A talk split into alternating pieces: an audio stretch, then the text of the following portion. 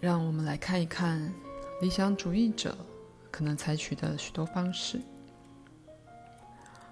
有时候很难辨认理想主义者，因为他们穿着如此悲观的外衣，以至于所有你能看到的，只是一种嘲弄性或讽刺式的花样。在另一方面，许多以最理想主义方式热情洋溢说话的人，私底下却充满了悲观主义与绝望的最黑暗面貌。如果你是理想主义者，同时在世界里觉得相当无力，而又你的理想主义是一般性且夸张的，与任何宫崎表达的实际计划无关的话，那么你会发现自己的确有了麻烦。这里有几个明确例子来解释我的意思。不久前有天晚上，就在这间客厅里聚着一小群人，有个从美国其他地方来的男客开始谈到这个国家的情形，大大的批判他所有同胞的贪婪及愚昧。他说，人们为了钱肯做任何事，而在继续独白时，他说。人类本身几乎无可避免会带来自己的毁灭。他举了许多为钱而犯下恶行的例子，一个活泼的讨论随之而来，但没有相反的意见能够进入这个人内心。罗杰，让我们这么称呼他，他的内心是个理想主义者。但他相信，在这个世界里，个人很少有力量。因此，在自己生活的世界里，他并不追求个人的理想主义。每个人都是体制的奴隶，那就是他信念的方向。他在当地商界有一份一成不变的工作，并且一做就做了不止二十年。却一直很恨去上班，或说他很恨，同时却拒绝尝试对他开放的任何其他范围活动，因为他害怕去世。他觉得他背叛了自己，而把那个背叛向外投射，直到在这震惊世界，他看到的一切只是背叛而已。如果他透过自己的个人生活开始实现他理想的工作，就不会陷在这样的一种情形里，因为理想的表达会带来满足，那然后自然促成了实际的理想主义更进一步之表达。罗杰在任何社交团体里都以同样的方式说话，因而。到那个程度，他散播出一种负负面与绝望的气氛。不过，我并不想只以那种态度来定义这个人，因为当他忘记理想主义与实际生活之间的大鸿沟，而谈到其他活动时，又充满了迷人的经历。不过，如果他依赖自然的兴趣，而选择其中之一为他一生的工作，那种经历就可以比现在给他更多的滋养。他可以是一位极好的老师。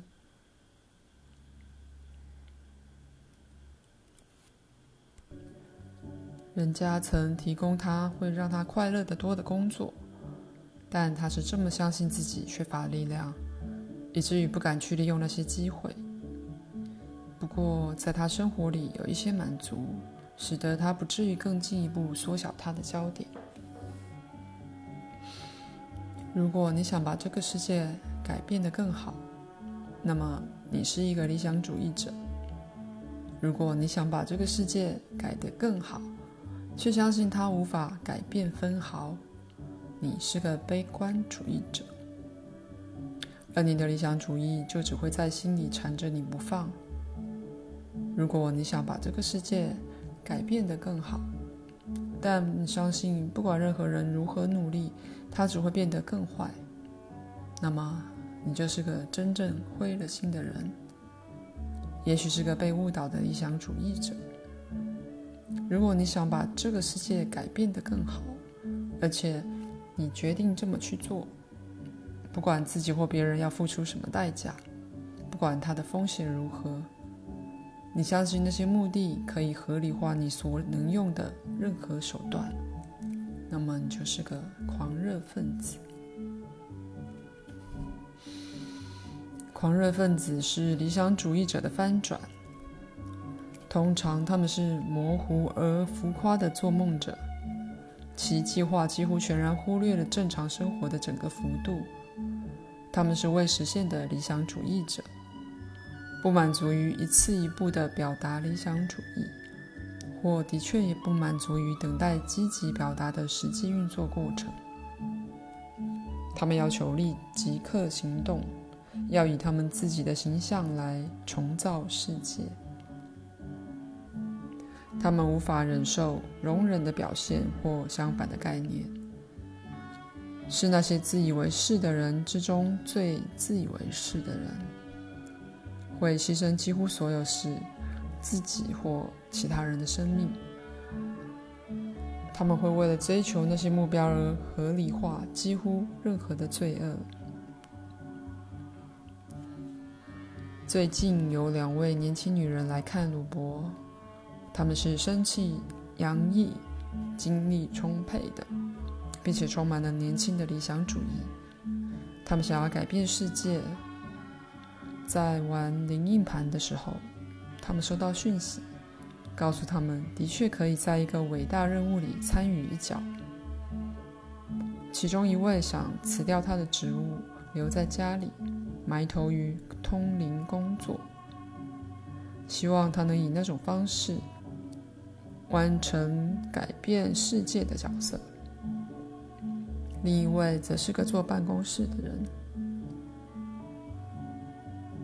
没有什么事比想把世界改得更好的欲望更刺激了，更值得实现的了。那的确是每个人的任务。你以自己的生活与活动，借着在自己独特活动范围里的努力去开始，你在办公室的一角，或在生产线，或在广告公司，或在厨房开始。你从你所在之处开始。如果刚才提到的罗杰曾从他所在之处开始的话，今天他会是一个不同且更快乐、更满足的人，而到某个程度，他对自己碰到所有其他人的影响会有益得多。当你实现自己的能力，在日常生活里，借着发挥最大能力而表达出个人的理想主义时，那么你就是在把世界改变得更好。当你实现自己的能力，在日常生活里，借着发挥最大能力而表达出个人的理想主义时，那么你就是在把世界改变得更好。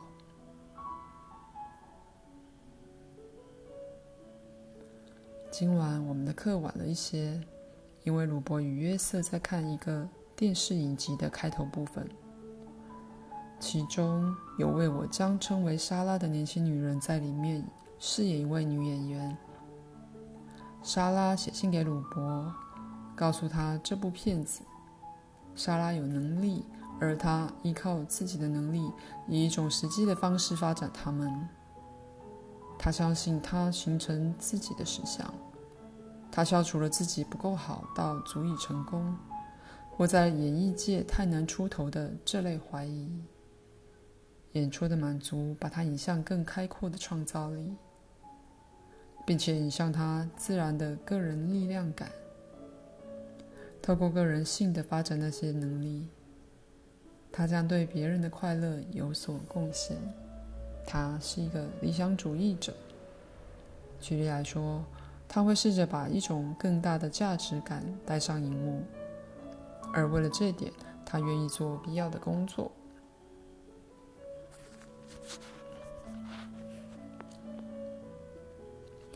近来，这儿来了一位从邻镇隔壁的镇上来的年轻男人，非常有天分而且聪明的年轻人。他没上过大学。不过他参加过一所训练学校，而在附近工厂有个颇为专门的位置。他是一个理想主义者，热心于发展新奇的数学与科学系统之伟大计划。而他在那个范围里非常有天分，他想把世界改变得更好。同时，他以恐怖与厌恶的眼光看那些在那儿做了好好多年的比较年长的人，每周六喝醉酒，只想到他们家庭的狭窄世界。而他下了决心，绝不会让同样事情发生在自己身上。为了那些每个人都做的事，他被苛责了好几次。虽然他抗议说别人都没被抓到，他的情绪非常消沉。同时，他并不考虑试着去上大学，去弄份奖学金或什么的，或去增加在他所选择职业里的知识。他不想离开出生地去找份更好的工作，也没想到去试着更了解工作同伴的经验。他不相信由自身所在之处开始，他就能改变世界，却又害怕借由自己能力之一个实际表达方式而去仰赖他们。可是，青春是充满力量的，他很可能找到一个方法，去给自己能力更大的表现，而因此增加自身的力量感，但同时，他却是处在黑暗的绝望时期里。理想主义预设了善已与恶相对，因此对善的追求又怎么会常常导致恶的表现呢？对那点，我们必须再看进一步。以实际的说法，有一个最重要的戒律。可以用作丈量尺度的基督教戒律，它是好的，因为它是你能实际了解的事。勿杀人，那是够清楚了。在大部分情形下，你知道自己什么时候杀了人。好比说，那个戒律是比你应该爱你的邻人如你自己。更容易遵循的多了，因为你们许多人本来就不爱自己，而也就很难去同样爱你的邻人了，邻居。那个想法是，如果你爱你的邻人，就不会对他不好，更不会杀他了。但误杀人这个戒律说的是。你不可以杀你的邻人，不论你对他的感觉如何。所以，让我们讲一条新的戒律：你不可以杀人，甚至在追求你的理想时。那是什么意思呢？以实际的说法，它是指你不会为了和平的缘故而发动战争。它是指。你不在实验里面杀害动物，为了保护人类生命的神圣而夺取他们的生命，那会是一个主要指令。你不可以杀人，即使在追求你的理想时，因为人曾经为了他的理想而杀人，至少与他为了贪婪或强烈欲望或追求。甚至追求权力本身而杀人一样多。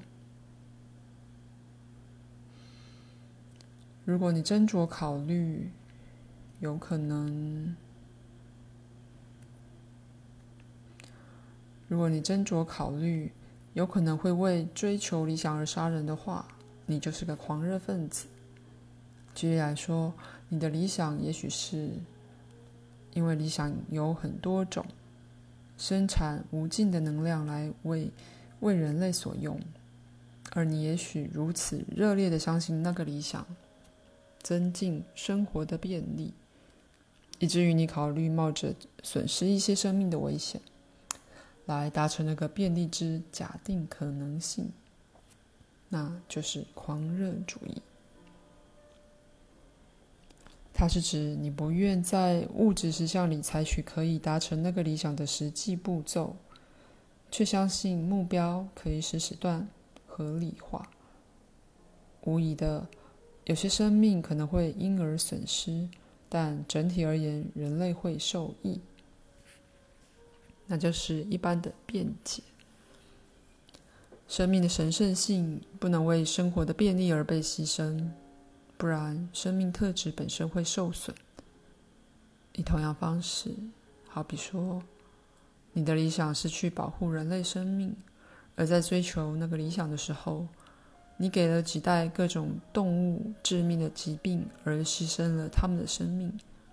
你的借口也许是人有灵魂，而动物没有，或生命特质在动物里是比较差的。但不管那些辩解是什么，这就是狂狂热主义。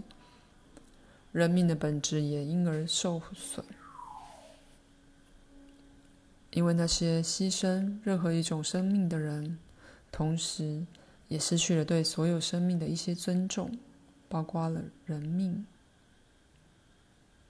目的并不能合理化手段。